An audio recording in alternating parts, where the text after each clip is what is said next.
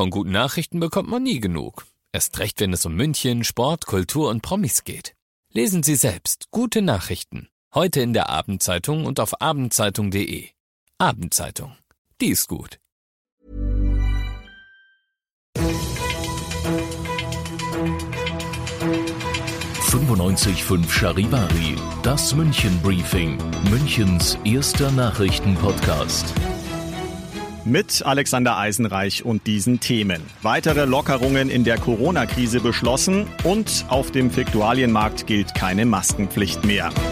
Herzlich willkommen zu einer neuen Ausgabe. Dieser Nachrichtenpodcast informiert euch täglich über alles, was ihr aus München wissen müsst. Jeden Tag gibt's zum Feierabend in fünf Minuten alles Wichtige aus unserer Stadt, jederzeit als Podcast und jetzt im Radio. Über drei Stunden hat es gedauert, dann hat sich Kanzlerin Merkel nach ihren Beratungen mit den Ministerpräsidenten zur aktuellen Corona-Situation geäußert. Merkels Kernaussage, der Leitgedanke muss sein, die Dynamik des Virus weiter zu bremsen.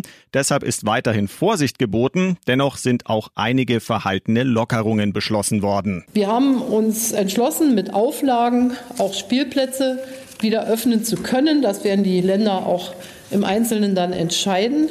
Und unter Auflagen auch die Kultureinrichtungen wie Museen, Ausstellungen, Galerien, Gedenkstätten oder zoologische und botanische Gärten.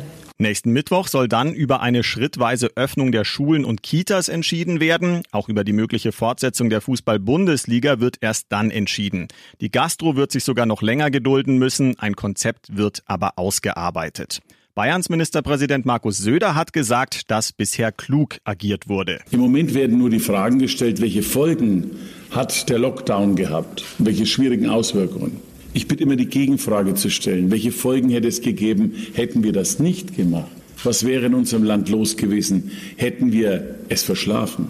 Kein Land, fast kein Land der Welt hat sich anders verhalten. Und die, die es anders gemacht haben, müssen alle nachjustieren mit erheblichen Schäden. Wie die konkreten Beschlüsse für Bayern dann aussehen werden, darüber will Söder am Dienstag informieren.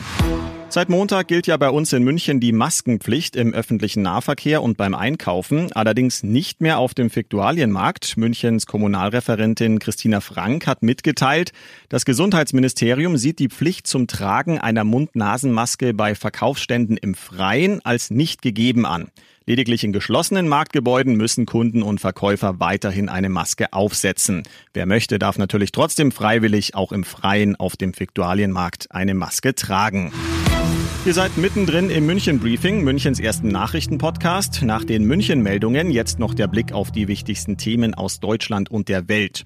Bundesinnenminister Seehofer hat ein Betätigungsverbot für die Hisbollah verkündet. Das bedeutet, dass die Islamistenvereinigung ihre Aktivitäten in Deutschland jetzt einstellen muss. Charivari-Reporterin Ursula Winkler. Die strafbaren Aktivitäten und Anschlagsplanungen finden auch auf deutschem Boden statt, sagte Innenminister Seehofer. Einen richtig offiziellen Ableger gibt es hier zwar nicht, aber Netzwerke. Laut Sicherheitsbehörden nutzt die Gruppierung Deutschland vor allem als Rückzugsraum und treibt hier Spenden ein. Auf der EU-Terrorliste steht seit Jahren nur der militante Flügel der Hisbollah. Heute hat Innenminister Seehofer für Deutschland alle Aktivitäten der Gruppe verboten.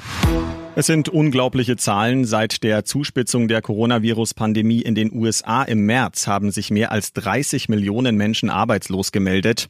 Aus Washington Charivari-Korrespondentin Tina Eck. Diese astronomischen Arbeitslosenzahlen in so kurzer Zeit sind bislang einmalig in der Geschichte der USA und sie setzen ein sicheres Zeichen für den dramatischen Konjunktureinbruch, der bevorsteht. Die tatsächliche Arbeitslosenquote dürfte bereits bei 15 Prozent liegen. Allerdings gibt es keinen genauen Wert, weil die Statistik mit dem Tempo der Jobverluste kaum nachkommt. Viele Amerikaner verlieren auch ihre Krankenversicherung. Und das noch zum Schluss. Die Tinte ist trocken. Hansi Flick hat heute seinen neuen Vertrag als Cheftrainer des FC Bayern München unterschrieben. Bis zum Sommer 2023 soll er das Team rund um Kapitän Manuel Neuer betreuen. Ich bin Alexander Eisenreich und wünsche euch einen schönen Feierabend. 95.5 Charivari.